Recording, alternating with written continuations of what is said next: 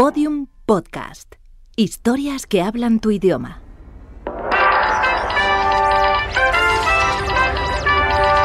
Esenciales. Grandes entrevistas.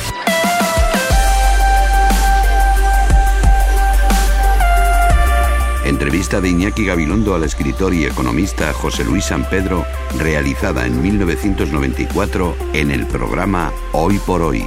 José Luis San Pedro, un hombre muy admirado, un hombre muy querido, un hombre muy vinculado personalmente a quien les habla. Me unía una gran relación con él, relación de afecto, de colaboración también aquí en la radio. Nos visitaba cuando acababan de editarse dos libros que había escrito en su juventud, La estatua de Adolfo Espejo y La sombra de los días. Lo hacía además cuando se estaban organizando por los días unos homenajes, reconocimientos a su figura, con encuentros, mesas redondas, exposiciones sobre su obra, etc. En la conversación, San Pedro nos va a hablar de literatura, nos va a hablar de sus métodos de trabajo, de sus costumbres cotidianas, pero como de costumbre, nos va a llenar de sabiduría vital. José Luis San Pedro. José Luis San Pedro, escritor elogiado y querido. Y está en esa galería de los escritores elogiados y queridos en el que ahora sí de memoria solo situó a dos claramente, Miguel Delibes y José Luis San Pedro, donde se da eso, el reconocimiento de los especialistas y el cariño de los públicos. El profesor San Pedro está aquí porque, primero, porque está aquí, y cuando está aquí está en su casa, no necesita ninguna justificación para estar, pero además es noticia por todos los lados. Es noticia porque acaban de publicarse dos nuevos libros de José Luis San Pedro, aunque decir nuevos es un poco injusto, puesto que son viejos libros que escribió en juventud y que ahora se hacen públicos. Y porque esta es la semana del homenaje a José Luis San Pedro. No creo que se extrañen ustedes si les digo que se ha preparado un homenaje al profesor San Pedro. Bueno, pues se ha preparado. Y hay una serie de encuentros, de mesas redondas, de coloquios, hay al mismo tiempo una exposición sobre su obra muchas cosas. Así que noticia por todos los rincones. Ahora, antes se lo decía, ahora se lo digo ya en serio, bienvenido a esta su casa, profesor San Pedro. Cuéntenos, no para quieto, ¿no? Anda por ahí viajando y más que ha de viajar todavía. Muchas gracias. Eh, yo me encuentro efectivamente aquí como en mi casa. He estado mucho tiempo y bueno, y, estoy siempre, vamos, no dejo de estar en esta casa. Sí, efectivamente estoy viajando bastante porque se acumulan las cosas de pronto. Eh, ahora tengo, he estado en Copenhague porque salía la traducción de La vieja sirena. a primeros de junio voy a Lisboa porque sale la traducción de La sonrisa etrusca. Después voy a París donde están terminando, han traducido ya La sonrisa, están terminando la vieja sirena y van a empezar la del río que nos lleva. Bueno, yo ya no sé para dónde mirar. Hay una especie de secta San Pedro, ¿no? Los lectores, como decía en el caso de Miguel Delibes, que tiene una enorme legión de, seguidores que además terminan componiendo una especie de familia, donde hay una corriente afectiva fuerte, además del respeto yo no voy a fingir que lo ignoro. Eso es verdad. Yo no voy a fingir que lo ignoro, porque además es lo más bonito que me ha dado a mí la literatura. Eh, lo que más vale de lo que me ha dado a mí la escritura son las personas que he conocido gracias a ella. Y, yo me, como yo me incluyo entre la secta del Ibes, a quien quiero muchísimo desde hace muchos años, y una de las pocas reseñas literarias que yo he hecho de un libro fue para las ratas de Delibes, con una emoción enorme, fue un libro que me gustó muchísimo. Pues como estoy ahí, pues me imagino cómo están otros conmigo, lo merezca yo o no lo merezca, eso es otra cuestión. El, el cariño no se merece, ni no se, se da y se recibe. Sí, se siente o no se siente y se da o no se da. Y, en este caso se da. Es igual, ¿verdad? Efectivamente, dos libros nuevos que son al mismo tiempo viejos, pues son libros de juventud. ¿Por qué ahora estos dos libros? Bueno, uno lo terminé cuando yo tenía 23 años. Ayer por la mañana, ¿no? 23 años y el otro no había cumplido los 30. Estos libros se aplazaron por una serie de circunstancias. Eh, bueno, la verdad es que em, hice el primero, que es la historia de un viaje de un muchacho eh, desde Córdoba hasta Melilla en el año 40. Y entonces luego em, eso se aplazó porque yo estaba entonces eh, con 23 años tratando de ganarme la vida un poco mejor Además empezaron para mí unos años 40 que fueron muy difíciles porque fue cuando murieron mis padres eh, con meses de intervalo y me encontré de jefe de la familia, en fin, y eso aplazó la, publicación porque yo quería mejorarlo. Eh, luego el segundo, que es la sombra, de, la sombra de los días, que es un título que me gusta mucho porque eh, eh, representa la memoria, la sombra de los días, lo que dejan. Entonces ese ya lo trabajé mucho más e incluso lo mandé a un concurso. Y en ese concurso, que era el premio Entonces, cuando tenía 30 Entonces, años. sí, sí, en aquel tiempo, en el 47. Y como era un concurso convocado por un editor extraordinario que, que estaba innovando muchísimo entonces, que era José Janés, y entonces lo mandé a un concurso y sin ninguna clase de influencia, pues consiguió un acceso y un, y un contrato de edición. Pero Janés murió prematuramente de una manera trágica. Entonces, pues eh, el, no se publicó y como yo ya estaba metido con otro distinto, pues ya pues no lo fui dejando. ¿no? ¿Y por qué ahora? ¿Por qué ahora? Pues ahora porque, bueno, la han leído los, eh, los, eh, los lectores de Alfaguara y han estimado que eran dignos de publicación. Yo he aceptado, quizá con demasiada facilidad, pero sobre todo creo basándome en eso que tú has dicho antes, de que hay una especie de secta de amigos, para, que pues, para entregarles todo lo que soy, ¿verdad? Incluso lo que me parece inferior a lo que hago ahora, porque al cabo de 50 años de escribir creo haber aprendido algo. ¿Por qué no lo ha corregido, digamos, no, no, dándole no. un aire más... No, no, de ninguna manera. No, yo, yo soy, hay quien opina lo contrario, pero y yo respeto, pero yo soy de los que creen que la obra de arte eh, aunque sea modesta como la mía, pero la obra de arte corresponde a un momento en la vida del autor y un momento también en, el, en, la, en, la, circunstancia en que se produce. Y creo que es como el poema aquel, no la toques ya más, que así es la rosa, ¿verdad? Y aquel chico de 23 años que hace ese viaje en el libro La estatua de Adolfo Espejo, visto ahora desde esa perspectiva, ¿cómo era, profesor San Pedro? Aquel chico de 23 bueno, años. Era, era un chico... Eh, eh, penetrado de una visión dramática del mundo, ¿verdad? Cosa en la cual he cambiado muchísimo. En otras cosas no. En esos libros hay ideas, eh, que lo he visto al releerlo y al corregir pruebas, hay ideas que yo creía que se me habían ocurrido más tarde, pero que estaban ya el año 23, hay una, el año eh, a los 23 años. Hay una continuidad muy clara, pero hay una cosa en la que he cambiado profundamente. En aquel tiempo yo pensaba muy románticamente que éramos culpables, todos, todos somos culpables, esto es una tragedia, etcétera, etcétera. A medida que he ido envejeciendo he acabado por ser más tolerante y me parece que todos somos inocentes. Se ha perdonado, ¿no? Claro, no, no, a mí y a todo el mundo, Sí, sí, ¿verdad? Qué bueno, pobre hombre, yo, es como el cuento aquel del jesuita confesando y se le acerca a uno y le dice, padre, he matado. Y el jesuita le dice, hijo mío, ¿cuántas veces? pues claro, yo pues ya soy de esos, ¿no? Digo, hombre, pobre hombre, ¿qué le habrá pasado para que se ponga a asesinar? Sí. Salvo que, claro, hay asesinatos ya que me cuesta mucho más trabajo, como este que hemos registrado esta mañana, ¿verdad? Eso ya no tiene, no tiene sentido humano, sencillamente. Ni, ni sentido animal tampoco, porque los animales no hacen eso. Es mucho peor, ¿verdad? Es, es, es inf- infravido, eh, infravivido, Sí. es contra la vida. ¿verdad?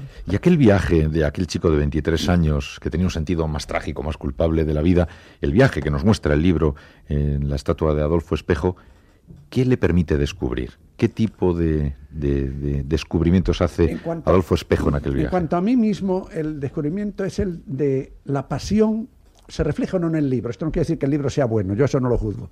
Pero la pasión con que yo a los 23 años me preocupaba de, vivir. Trataba de vivir apasionadamente. Realmente el libro cuenta un viaje iniciático, porque es un chico que eh, va a su casa tranquilamente saliendo del colegio, eh, vamos, del colegio ya, un muchacho adolescente con 18 años, y que se encuentra con el amor en mitad del camino, ¿verdad? Y, y yo la verdad es que lo que hay ahí es una, una pasión de hacerse a sí mismo, es una idea que ya la tenían los griegos, ¿verdad? Pero que a mí me, me entusiasmó de entonces, y por eso se titula La estatua de Adolfo Espejo. Adolfo Espejo eh, hace su vida como el que hace una estatua, cogiendo una piedra en bruto y con el cincel y el martillo dando golpes ahí hasta que sale una figura humana. Esta es la cuestión. Y siete años después, el autor de La sombra de los días, ¿en qué ha cambiado con relación al del viaje? Ha cambiado primero en ser más ambicioso en, su real- en la realización de una obra, porque esta obra ya requiere más carpintería, no es un relato de viaje lineal, sino que son cuatro pers- personas distintas contando sus recuerdos, por eso la memoria, la sombra de los días, contando sus recuerdos de un muchacho que eh, murió en la guerra. En el frente le dispararon un balazo y murió allí.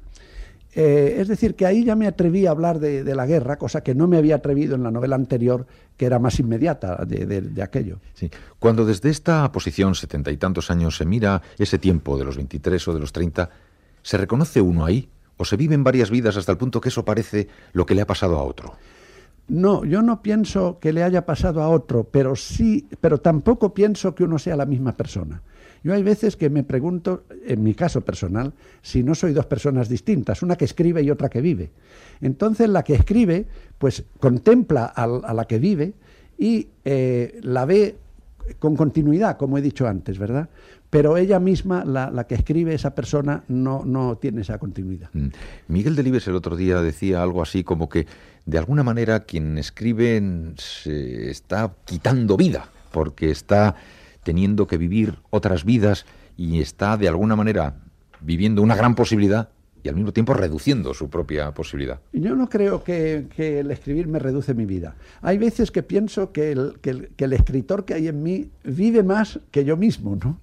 Pero eso es adición. Lo que yo mismo vivo no me lo quita. ¿Qué está escribiendo ahora? Porque tenemos aquí estos dos libros, La estatua de Adolfo Espejo y La sombra de los días, libros bueno, de en este momento estoy coqueteando con tres o cuatro ideas algunas de las cuales ya tengo documentación para ellas. De una llegué a escribir 200 folios, pero se quedó en la cuneta para escribir otra cosa. Y, entonces estoy pensando en tres, tres, ideas realmente, tres. Y esta es la etapa en que, en que me encuentro siempre antes de lanzarme una novela. Estoy esperando a que una de las tres me elija a mí porque no es al revés. ¿Cómo suele ser eso? ¿Cómo suele ser eso? Pues es muy sencillo. Yo ahora eh, eh, es muy claro. ¿Lo siente una... mañana? Primero, primero es que mi manera de ser escritor es estar constantemente con la oreja puesta para adentro. Entonces dentro hay en este momento tres voces tres voces. Y yo entonces, pues, eh, tomo notas en un cuadernito o en casa, tomo notas sobre las tres, sobre una o la otra o la otra, y todo eso va a carpetas diferentes. Pero llega un momento en que me doy cuenta de que no pienso más que en una. Y entonces comprendo que esa una ya me ha cogido. Es muy sencillo, no hay más que estar atento y ver que ya las otras no se las oye. Oír es la voz que resuena por dentro. Claro, y no se las oye. Y entonces pues ya digo, ah, pues tengo que dedicarme a esta. Voy, me caso con ella y mientras dura hasta que me divorcio me voy con otra. Y luego trabajo intensísimo, porque vemos que José Luis San Pedro trabaja de una forma extraordinaria. ¿no? Mira, yo si, si me, me, atribuyo algún mérito que inmediatamente me quito, como, como verás enseguida, es haber trabajado muchísimo. Yo he sido un trabajador encarnizado. Como me dijo una vez un taxista eh, que me, decía que a pesar de que él era dueño del taxi, sus hijos mayores y tal, y ganaban algo, dice, pero no salimos de pobres. Decía, claro, me dijo, es que el que vive de su trabajo es que no sirve para otra cosa. Entonces yo trabajo porque no sirvo seguramente para otra cosa. Y ese mérito me lo reconozco, pero a continuación me lo quito porque conozco personas que han trabajado tanto como yo y que no han tenido la suerte de que les luzca igual. Es trabajo más suerte. Claro, la suerte influye. Por ejemplo, yo escribo desde hace 50 años y soy conocido como escritor desde hace 10. Ah, pues no me quejo, bendito sea Dios, yo encantado. Decíamos hace un ratito que suena la diana en casa de José Luis San Pedro a las cuatro y pico de la mañana. Sí, pero la toco muy bajito. Ahora ya la toco más fuerte porque no hay nadie más que yo, ¿verdad? Pero cuando vivía mi mujer y todo eso, la tocaba muy bajito, me movía muy bajito y me iba a otro cuarto a escribir. ¿Y a qué hora tocan el silencio? Ah, bueno, eso, eso, a veces me veo forzado a acostarme más tarde, pero normalmente a las diez y media ya estoy durmiendo.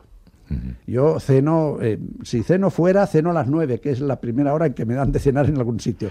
Y si me hago una chapuza en casa, una ensalada y una cosa de esas, pues a las ocho, a las ocho y media, me meto en la cama, leo, siempre leo, y, y me duermo muy pronto. ¿Y puesto a trabajar con mucho método o dejando torrencial y caudalosamente que vayan surgiendo las cosas? de la etapa en la que estoy. En las etapas preparatorias eh, hay menos método porque en esa etapa de invención creo que hay que dejar que las cosas eh, me hablen a mí, que las ideas me hablen a mí, que poner la oreja hacia adentro una vez más, a la caracola que hay dentro, y, tratar de, oírlas. ¿no? Y entonces ahí en la espontaneidad para mí es fundamental. Es como cuando Aarón con la vara toca la roca y sale el agua. Sale el agua y hay que poner el cubo, porque diga lo que diga, sea como sea el agua, eh, corrompida o no, ¿verdad? Hay que poner el cubo, porque si no se pierde.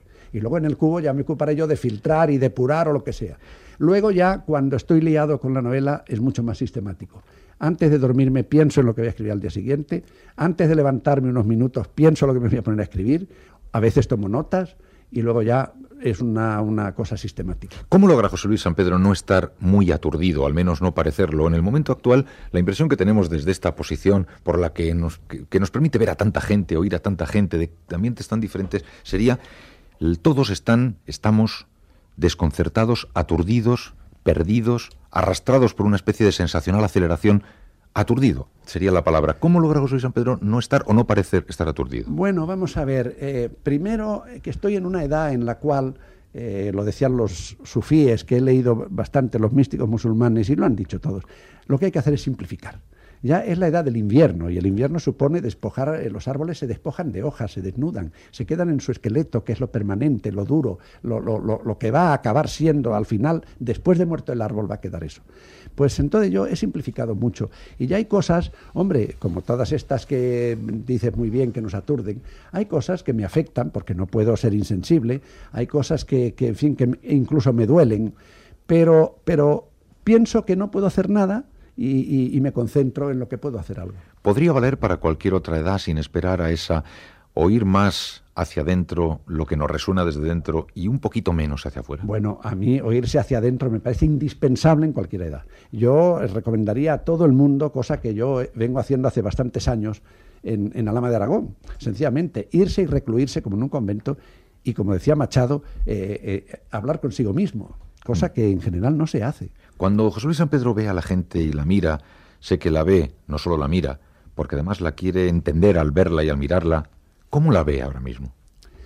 Depende, yo veo, como tú dices, gente acelerada, gente eh, aturdida, también veo gente mucho más serena y mucho más en lo suyo. Lo que pasa es que esa es la gente que no es noticia, esa es la gente que hace lo que Unamuno llamaba la intrahistoria, es decir, la gente que no sale en los periódicos. Esa gente suele estar menos aturdida y más en lo suyo. Pero la gente que figura, esa está pues en efervescencia.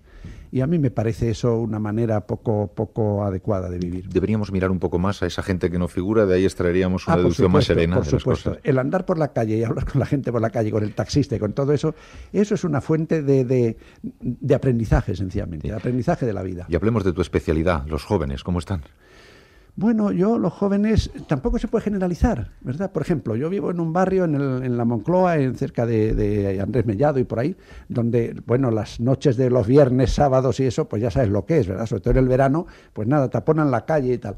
Esa es una clase de jóvenes, pero luego hay otros jóvenes. Yo voy a muchos institutos de segunda enseñanza por la periferia de Madrid y me encuentro con unos chicos en cuya casa pienso posiblemente no hay ningún libro o hay muy pocos, que cuando llega la hora de, un diálogo, muchachos de 18, 19 años y chicas, cuando llega la hora de un, diálogo hacen preguntas estupendas.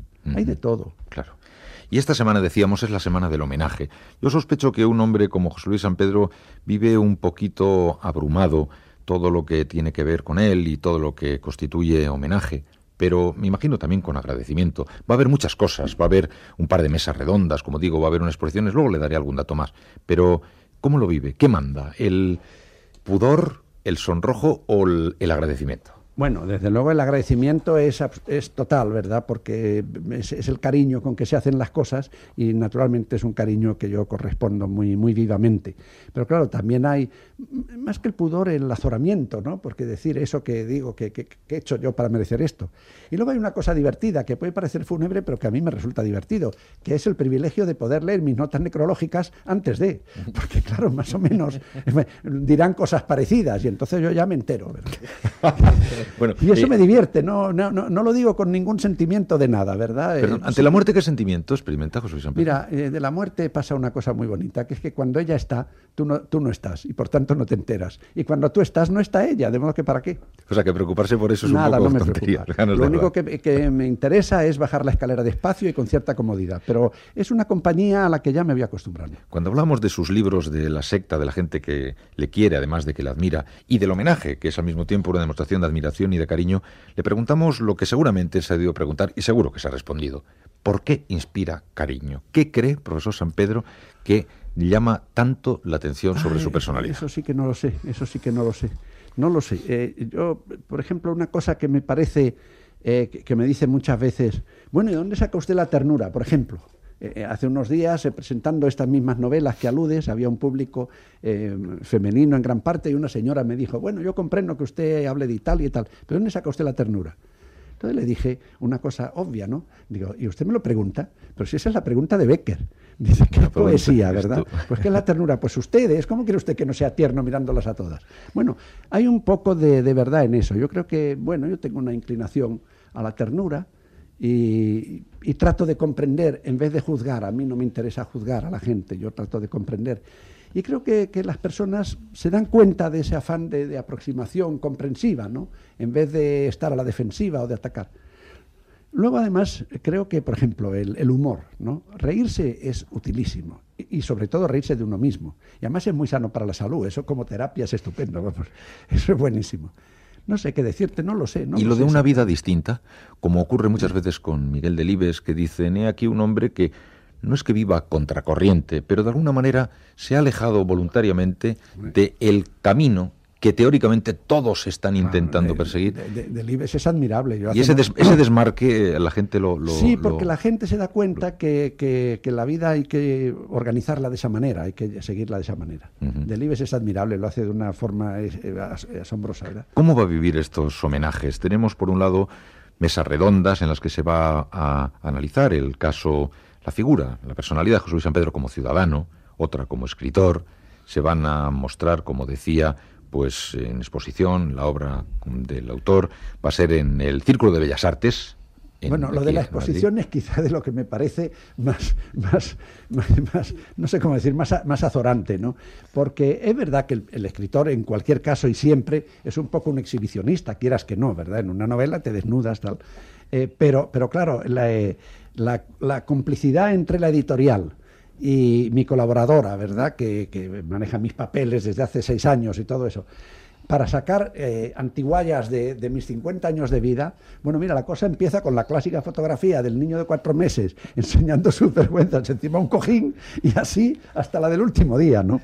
Y hay cosas ya que no sé para dónde mirar, ¿verdad? ¿Y ante eso cómo, cómo se...? Hay una carta mía a, los reyes a los siete años. ¿Qué le pidió, por cierto, a los reyes a los siete pues años? Yo no me acuerdo bien, pero vamos, pedía para mí, para mis hermanos, de modo que estaba hecho un autócrata. Y luego, y luego otra cosa que me, hace, que me ha dejado estupefacto es una carta que yo escribí a los 13 años a un amigo mío, a los 13 años, yo, yo había dejado de estar en Tánger y, él se había quedado allí, yo le escribía y me la proporcionó con mucho cariño la viuda de mi amigo, pues una carta en la que se ve que los dos discutíamos sobre ¿Qué es más importante en la formación de la personalidad? ¿La herencia o el medio ambiente? Tú agárrate. Con 13 años. Por cierto, ¿qué tesis defendía José Luis San Pedro entonces? ¿Qué era ¿Eh? más importante, la herencia o el medio ambiente? Claro, se queda uno estupefacto. No, yo creía que el medio ambiente era muy importante. Pero se queda uno estupefacto, ¿verdad? ¿Qué, qué, pretensiones, qué, pedantería, qué, qué... y al mismo tiempo qué ingenuidad y cuánta ilusión. Y por eso te decía antes que cuando en mi primera novela, pues con qué, qué conscientemente trata uno de vivir. Cuando se ponen dos chicos de 13 años a discutir eso, yo es que me quedé, vamos, no me lo creía, es que está escrito, pero no me lo creía. Y una última cosa, profesor San Pedro, ¿qué es lo más importante? ¿Qué es lo más importante? Más importante. Mira, lo más importante es el amor. Entendido, entendido el amor a todo, incluso a las cosas. Eh, ya decía, no sé si era Dante o quién, pero que el amor mueve las estrellas, o Petrarca, en fin, uno de esa época no sé quién lo decía, sin amor no se hace nada serio. Yo cuando, cuando he sido profesor muchos años, mi pedagogía, tomada principalmente de Antonio Machado en el libro Juan de Mairena, consistía en dos palabras, amor y provocación. Querer a las personas a quienes enseñan, enseñas porque así penetra mejor todo y así te quieren y es mejor. Y luego provocarles, provocarles a que piensen por su cuenta, no a que te sigan a ti, sino a que te sobrepasen, a que sean ellos.